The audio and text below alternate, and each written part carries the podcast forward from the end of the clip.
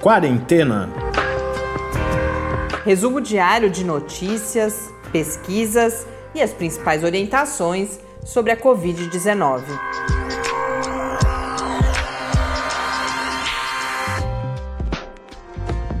Quarentena, dia 237. Olá, começamos nosso centésimo, trigésimo sétimo encontro aqui no Quarentena. Hoje, sábado, temos nosso quadro em parceria com o InformaSUS, projeto de extensão de comunicação social e saúde aqui da Universidade Federal de São Carlos. A gente, a cada semana, aborda, constrói junto com os diferentes grupos temáticos do InformaSUS a pauta das nossas conversas.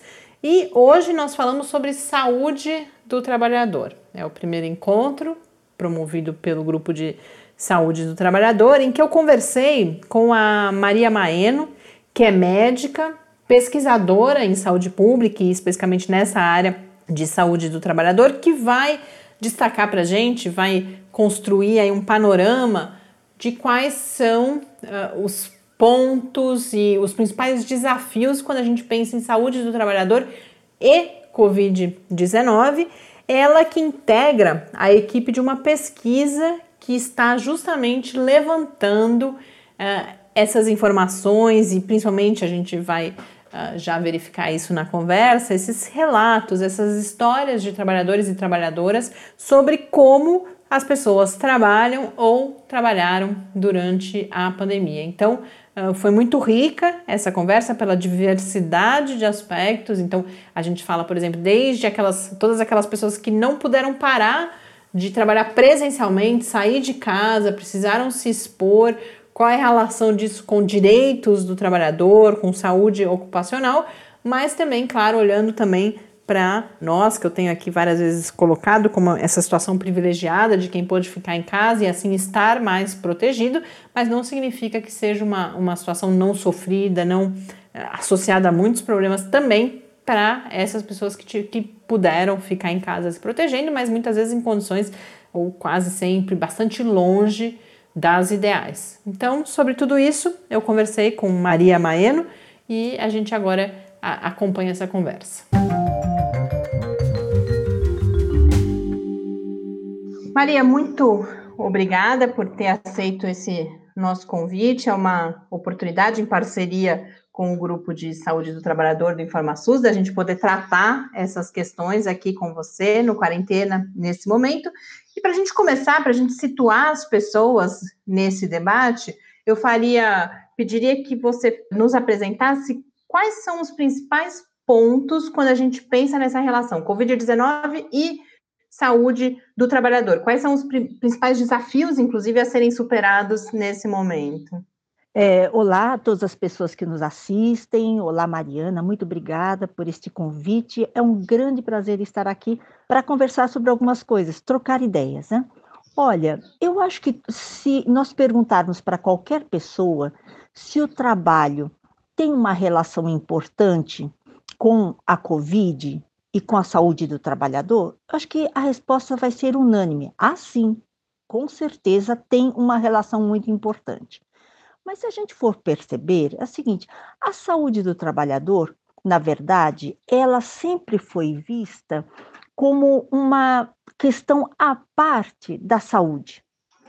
Veja só, quando nós é, fazemos faculdade de medicina, por exemplo, ou de outras áreas, mas eu posso falar da área de medicina com propriedade, a gente aprende que nós devemos investigar uma pessoa, um paciente, de todos os pontos de vista, clínicos, sociais, mas a gente não tem um recorte, não tem um estímulo importante para a gente perguntar assim: o que é que o senhor faz? O que é que a senhora faz no seu trabalho? Né? E o trabalho faz parte importante de todas as pessoas adultas, jovens, adultos, mesmo pessoas aposentadas, não importa se sejam pessoas aposentadas, os aposentados hoje trabalham em grande parte também. E depois nós temos que pensar, para nós que somos da área da saúde, médicos, fisioterapeutas, terapeutas ocupacionais, psicólogos, não importa se a pessoa tem vínculo formal ou não, importa que ela trabalhe em alguma coisa.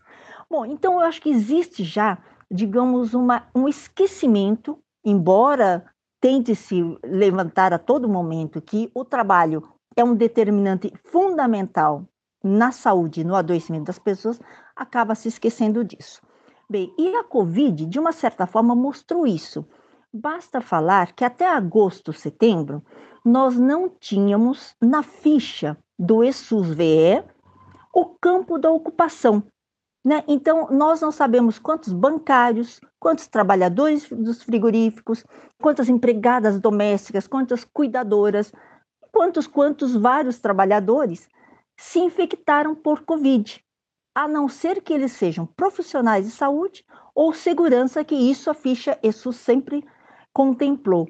Então, você veja que mesmo na ficha de uma pandemia, que é muito importante, que o trabalho é um fator de disseminação do vírus, a gente não tinha este campo. Somente em agosto, setembro que entrou este campo na ficha do ESUS. Né? Então, isso acaba atrapalhando ou é, diminuindo a potencialidade de uma vigilância de saúde sólida. Né? Então, eu acho que esse, eu acho que essa é uma questão que nós devemos pensar e é uma das lições que a Covid nos dá nesse momento mais uma vez. Pensando nesse aspecto de vigilância, antes da gente falar, por exemplo, em direitos do trabalhador, em reconhecimento da Covid-19 como uma doença relacionada ao trabalho, a gente tem, por exemplo, um caso muito emblemático, não só aqui no Brasil, em vários lugares do mundo, dos frigoríficos, que acabaram sendo uh, clusters de Covid-19. O que eu estou entendendo é que outras ocupações, por exemplo, podem ter uma prevalência maior de Covid-19 por causa do seu ambiente de trabalho, por causa de, de outros aspectos, e que isso poderia ajudar, inclusive, no controle, no enfrentamento da pandemia aqui no Brasil. Então, se a gente puder detalhar um pouco mais esse aspecto, por exemplo, o que precisaria ser feito para que essas ocupações de maior risco, por exemplo, ou esses locais onde clusters podem aparecer, uh, pudessem ser mais facilmente identificados e o que, que se poderia fazer a partir disso com essas informações. Isso, isso é interessante, porque se a gente for observar o mundo do trabalho, nós vamos ver que os frigoríficos, em particular, eles trabalham de uma forma muito parecida aqui no Brasil, nos Estados Unidos ou na Alemanha. Parecida em alguns aspectos e diferente em outros. Mas na questão das aglomerações, tanto na entrada quanto na saída, na troca de roupa, quanto no próprio trabalho, quanto na execução do próprio trabalho, tem muitas semelhanças. Por isso, houve tanto caso, houve tantos casos né, em todos esses países no setor dos frigoríficos. No Brasil, existe um trabalho de longa data entre o movimento sindical dos frigoríficos, os sindicatos dos trabalhadores da alimentação, junto com o Ministério Público do Trabalho, junto com o Sistema Único de Saúde e junto com a Auditoria Fiscal do Trabalho, há muito tempo já. Então, essa, essa articulação e essa parceria facilitaram muito a intervenção e a tentativa de proteção dos trabalhadores nesse setor. Né? Bem, é, por isso, nós temos, assim, por exemplo, testagens amplas em várias das empresas, outras não, mas muitas das empresas. Então, a gente tem uma ideia de que o número de trabalhadores infectados, de fato, foi muito grande, inclusive com mortes, né? Ok. Outras áreas, outros setores têm trabalhos um pouco diferentes, no Brasil, nos Estados Unidos, na Alemanha, ou então na França, etc. Agora, existe uma classificação internacional que divide em grau de risco 1, 2, 3 ou 1, 2, 3, 4, conforme o grau de possibilidades que cada profissão ou cada atividade de trabalho tem em relação à Covid, a possibilidade de ter Covid. Né?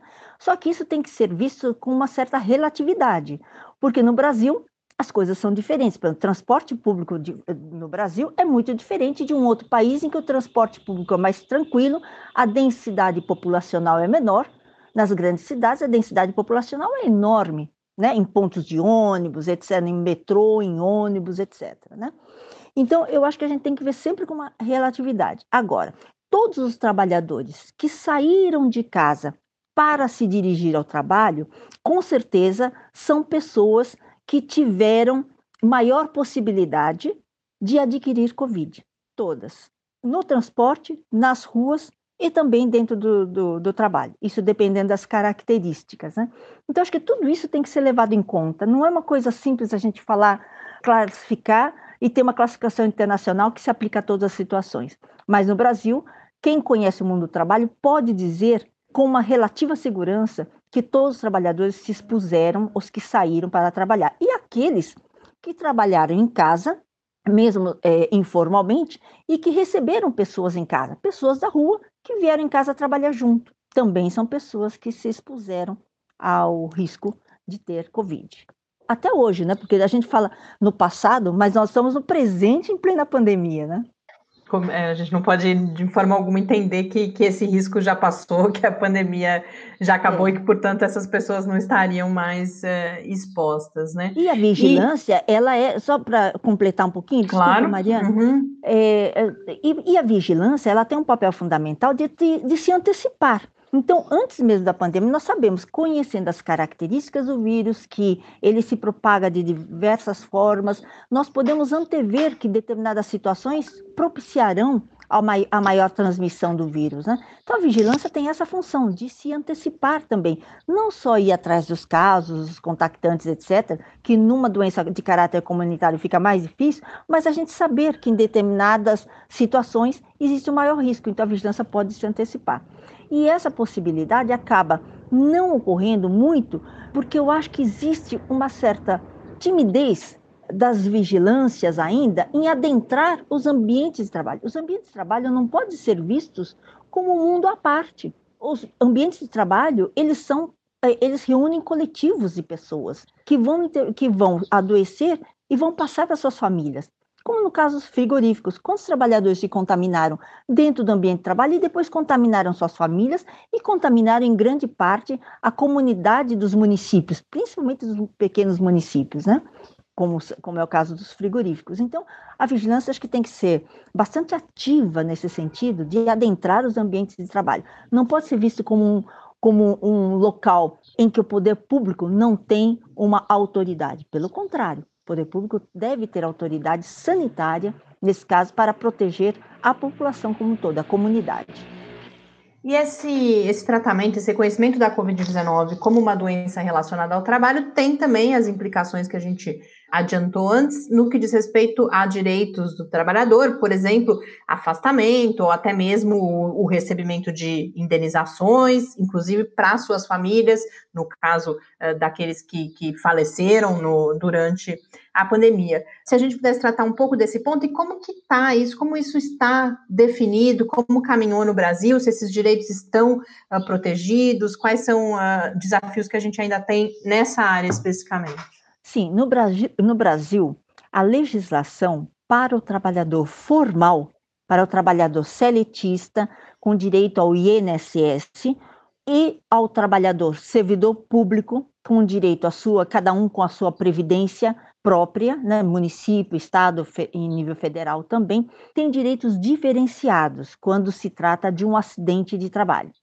Então, daí a importância que os trabalhadores dão para o reconhecimento de qualquer doença ou qualquer acidente, quando no exercício do trabalho ser reconhecido como tal, porque há direitos diferentes, tanto previdenciários quanto direitos a indenizações posteriores, inclusive do âmbito, no âmbito trabalhista, né, de indenizações, etc.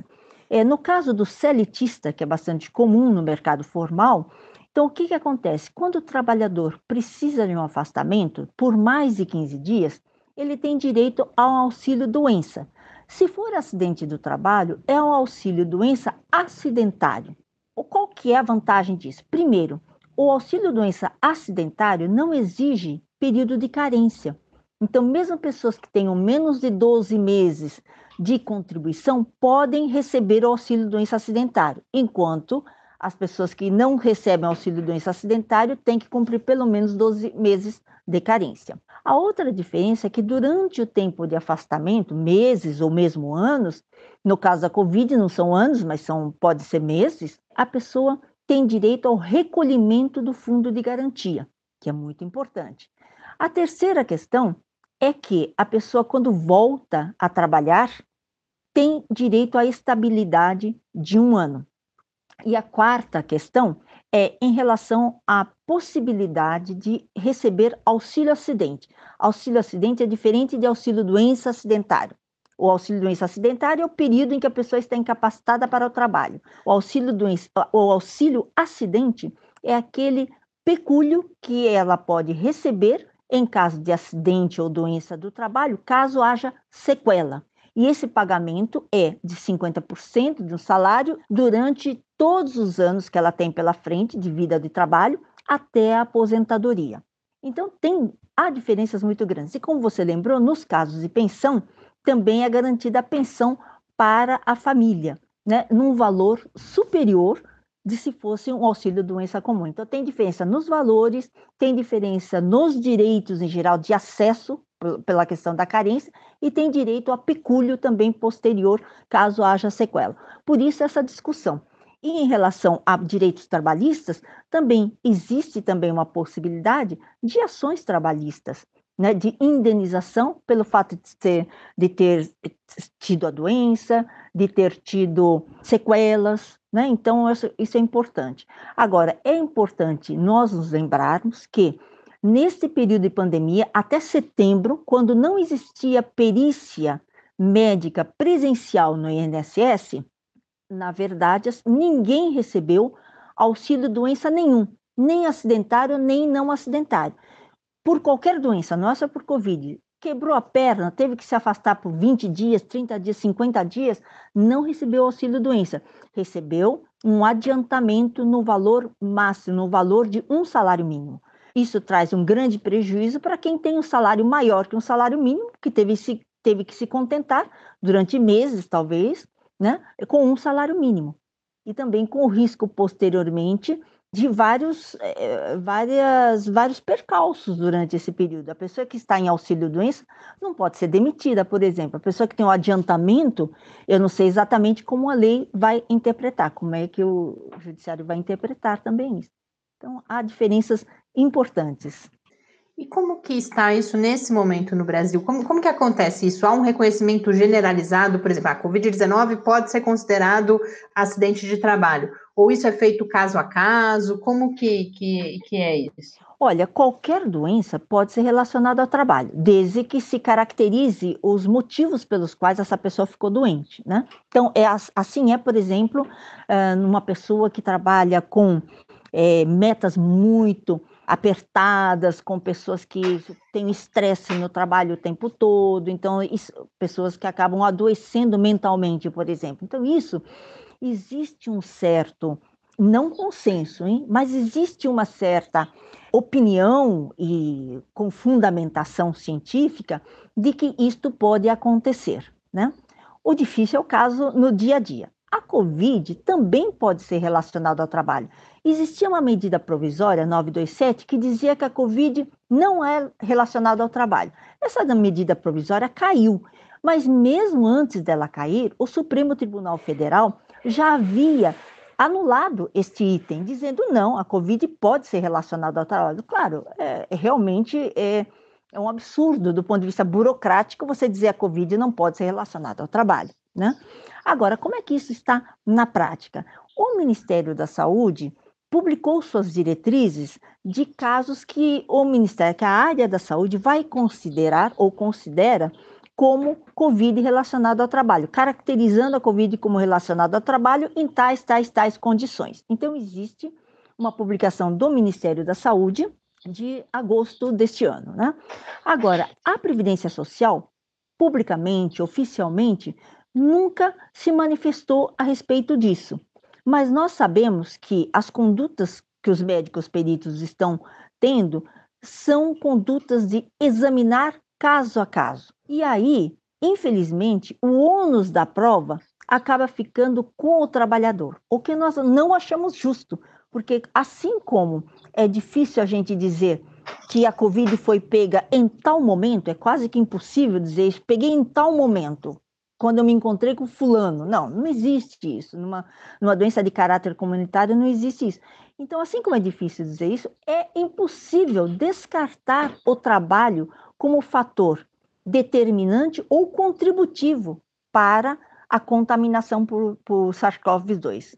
Portanto, nós achamos que deveria, todos os casos, todos os trabalhadores que tiveram Covid no exercício do trabalho, trabalhando, saindo de casa para trabalhar ou tendo contato com outras pessoas, com colegas, deveriam ter a Covid como relacionada ao trabalho. Isto é, a sociedade tem que se responsabilizar pelo adoecimento de pessoas que garantiram o funcionamento do país durante esta dura pandemia. Né? E permitiram que milhares e milhões de trabalhadores ficassem em casa em trabalho remoto. Então, nós achamos isso, mas não é a opinião da Previdência Social e tampouco opinião das empresas. Eu nunca vi uma empresa defender o contrário. As empresas dizem que a Covid não é relacionada ao trabalho, né, que por ser uma doença comunitária, eles não podem garantir que foi lá dentro, né?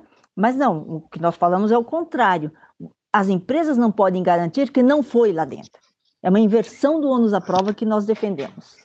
E Maria, nesse sentido, você uh, faz parte, está envolvida numa pesquisa que busca justamente uh, essas informações sobre como as pessoas trabalham ou trabalharam na pandemia, inclusive com um evento de, de, de lançamento previsto para a próxima semana, para o dia 11. Então, se você puder compartilhar conosco um pouco uh, o formato dessa pesquisa, os objetivos, em que estágio ela está. Olha, essa pesquisa ela tem é, foi elaborada por um grupo de pesquisadores em saúde trabalhador, né? E tem o seguinte objetivo: dar visibilidade às condições de trabalho das diversas categorias de trabalhadores desse país. Não importa se há vínculo formal ou não há vínculo formal, todo mundo que teve que trabalhar de alguma maneira. Então, nós buscamos desde trabalhadores amplamente conhecidos, como frigoríficos, bancários, teleatendimento, sepultadores, profissionais da saúde, até pessoas entregadores, pessoas que trabalham por aplicativo, trabalhadores de correio, empregadores, empregados domésticos, é, cuidadores, enfim, nós buscamos todos os trabalhadores, né? E aí nós fizemos essa pesquisa, indo, nós queremos dar visibilidade, mas do ponto de vista do trabalhador, contado pelo trabalhador contado por ele, por quem trabalhou de fato. Então, nós elaboramos um formulário, um questionário, que nós queremos que sejam preenchidos pelas pessoas que trabalharam. Não importa se tiveram Covid ou se não tiveram Covid. Todas as pessoas que trabalharam nesta pandemia e trabalham na pandemia. Então, nós pedimos que essas pessoas respondam esse questionário, feito para ser respondido virtualmente ou então em papel. Porque eu sei que existem pessoas, nós sabemos, que são pessoas que não estão habituadas a responder por via é, virtual, né, por meio eletrônico. Então, elas, essas pessoas podem responder por papel. Né? E aí, nós é, temos um site, né, um site é, que é deste projeto, e nesse site nós também temos publicado histórias de vida de pessoas que adoeceram nesta pandemia, que sobreviveram e pessoas que adoeceram e faleceram, mas é a história do ponto de vista do trabalho delas. É como nós queremos dar vida, nós queremos dar rosto para essas pessoas que adoeceram de alguma maneira, aquelas que sobreviveram e aquelas que morreram. Numa segunda etapa, nós queremos, além desse questionário, nós queremos fazer entrevistas com trabalhadores que trabalharam para aprofundar determinados aspectos. Então, em que quais eram os riscos que eles correram, em que momento eles acham que correram risco, e a gente explorar um pouquinho isso, né, para dar visibilidade para a sociedade. Então, o projeto é muito simples, mas tem uma característica que eu acho que é muito importante, que nós contamos fortemente com a parceria dos sindicatos. Então, nós queremos que todos os sindicatos nos ajudem nesse processo de dar visibilidade a essas condições. Então, os sindicatos eh, seriam é, parceiros no sentido de divulgar essa pesquisa no sentido de buscar os trabalhadores onde eles estiverem, porque não é fácil chegar aos trabalhadores, né? Cada um está num canto, muitos estão trabalhando em grandes empresas, mas hoje nós sabemos que o mundo do trabalho faz com que as pessoas trabalhem em diversos lugares. Então, nós buscamos a parceria desses sindicatos e de outros movimentos sociais também. E ao mesmo tempo nós vamos no final produzir um documentário com a história da pandemia entre os trabalhadores. Então, é a visão dos trabalhadores que nós queremos destacar neste projeto. nós vamos fazer esse lançamento do projeto. Já fizemos em alguns sindicatos, mas vamos fazer um lançamento maior no dia 11 de novembro, às 18h30. Né? E vai ser pelo YouTube Fórum de Acidentes. Né? É, o, é o Fórum de Acidentes de Trabalho, mas o nome é YouTube barra Fórum de Acidentes. Fórum Acidentes. Aí seria muito legal que as pessoas assistissem, porque nós vamos ter duas pessoas muito importantes para falarem sobre aspectos da Covid. Uma delas é a juíza Valdete Souto Severo, que é presidenta, ela é do Rio Grande do Sul, ela é presidenta, ela é professora universitária também e é presidenta da Associação de Juízes para a Democracia, uma pessoa de grande destaque que vai falar sobre a responsabilidade da sociedade diante dessa pandemia. Quais são as responsabilidades diante dos trabalhadores, em assegurar a segurança dos trabalhadores, né, a proteção aos trabalhadores.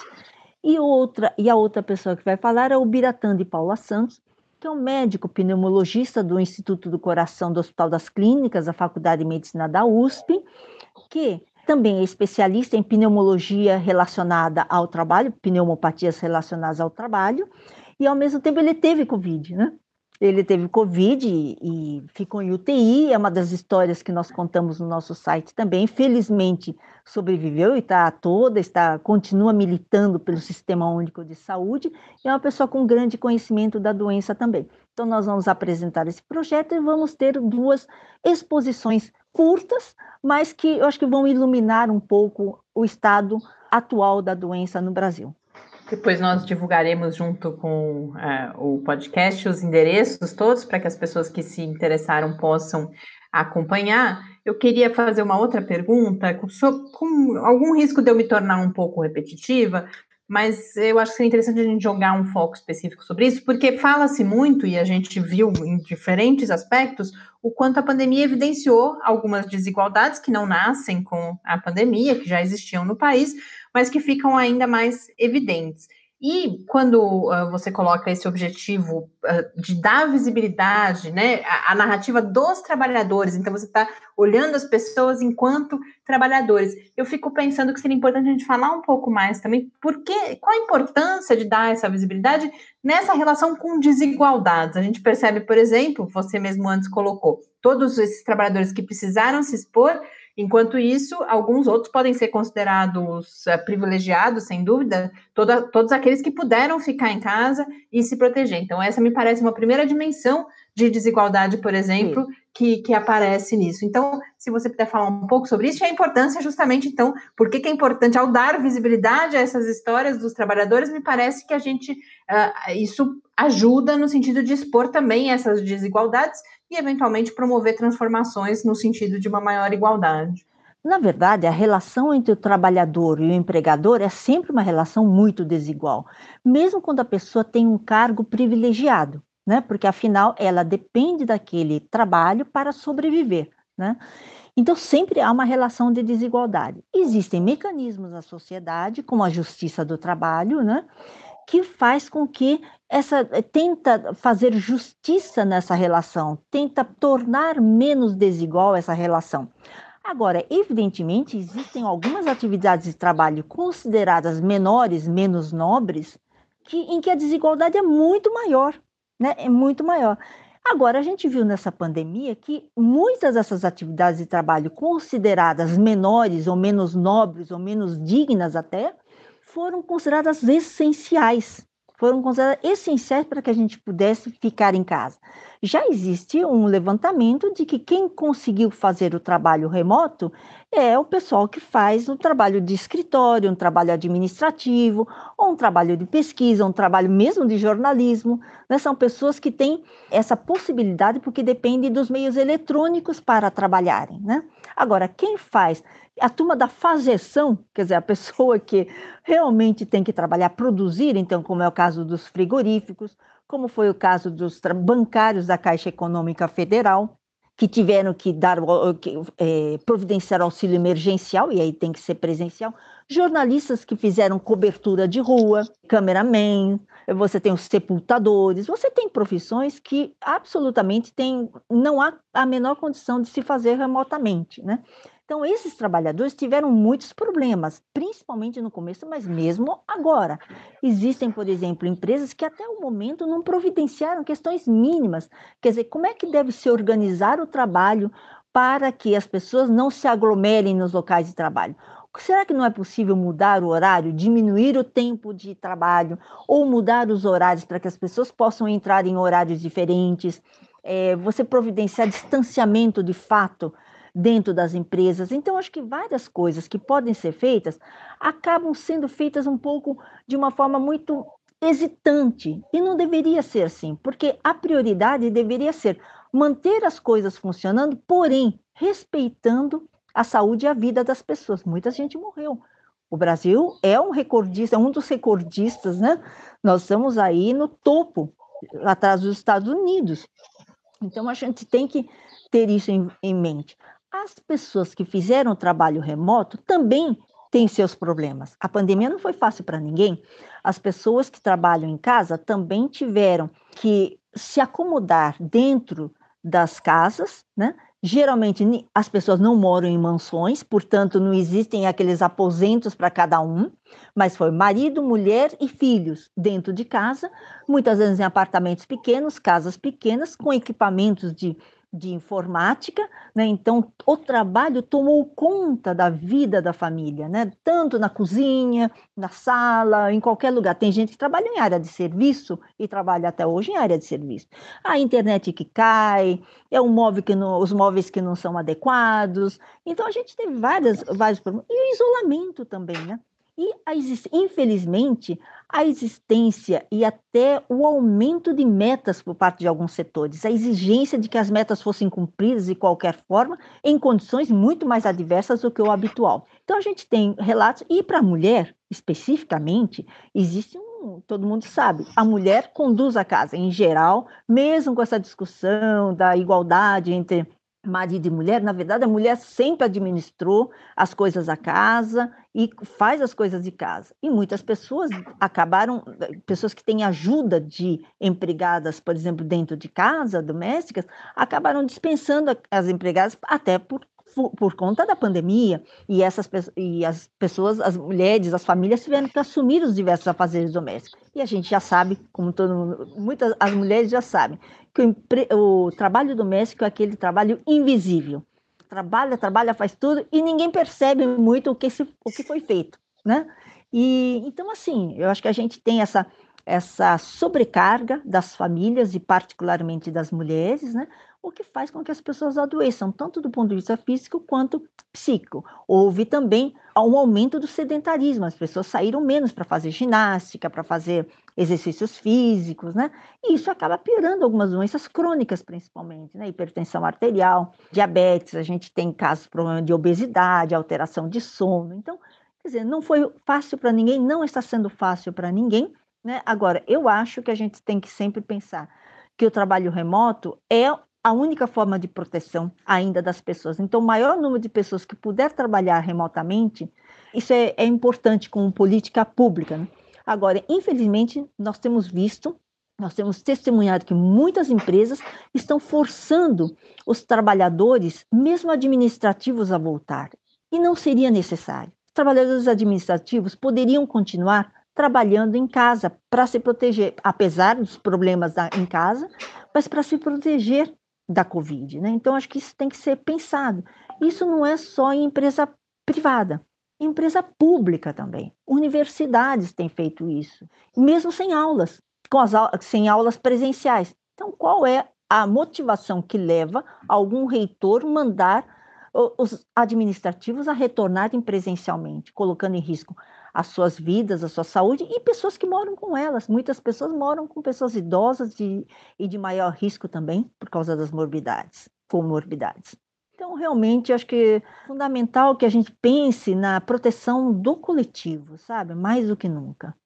Maria, muito obrigada por essa oportunidade de pautar todos esses temas tão relevantes aqui, da gente poder divulgar o evento do dia 11 também, que sem dúvida nenhuma vai ser mais um espaço para as é, pessoas partilharem dessas reflexões e pensarem, né? Porque eu acho que, que várias, principalmente nessa, nessa última pergunta agora, você traz vários pontos que eu acho que todos nós precisamos pensar em termos de proteção, não só de cada um de nós, mas essa, esses, essas ações todas que protegem também, como você finaliza agora, esse coletivo. Então, muito obrigada por ter proporcionado aqui uh, essa oportunidade da gente tratar e, e conhecer mais esse debate aqui no Quarentena. Muito obrigada, então, Mariana, pela oportunidade que vocês nos dão, né, de divulgar um pouquinho algumas ideias e também de divulgar essa pesquisa que nós vamos fazendo. Nós queremos a parceria de todo mundo e assistam no dia 11, então, de novembro, às 18h30, tá bom? Muito obrigada. Um abraço. Uma felicidade que essa conversa tenha acontecido justamente aí às vésperas do lançamento desse evento que a Maria deixou tão claro, será uma oportunidade de, de se aprofundar nessas reflexões que a gente pôde iniciar aqui hoje. E aí, para quem se interessar, a gente compartilha os links todos lá no, no site do Lab, na área do Quarentena News, reservada as informações que a gente aborda aqui no podcast. Um grande abraço, então, para todas as pessoas que nos acompanham nesse sábado e até amanhã, em que a gente conversa mais uma conversa já tradicional, conversa com o professor Bernardino. Um abraço. Quarentena é uma realização do Laboratório Aberto de Interatividade para a Disseminação do Conhecimento Científico e Tecnológico, o LAB da UFSCar, e do Centro de Desenvolvimento de Materiais Funcionais, CDMF e conta com o apoio da Fundação de Amparo à Pesquisa do Estado de São Paulo. Pauta, produção e apresentação: Mariana Pezzo e Tárcio Fabrício. Arte e design de Henrique Mateus. Desenvolvimento web: Eduardo Martins. Edição de áudio: Lucas Stefanuto. Apoio Fundação de Amparo à Pesquisa do Estado de São Paulo.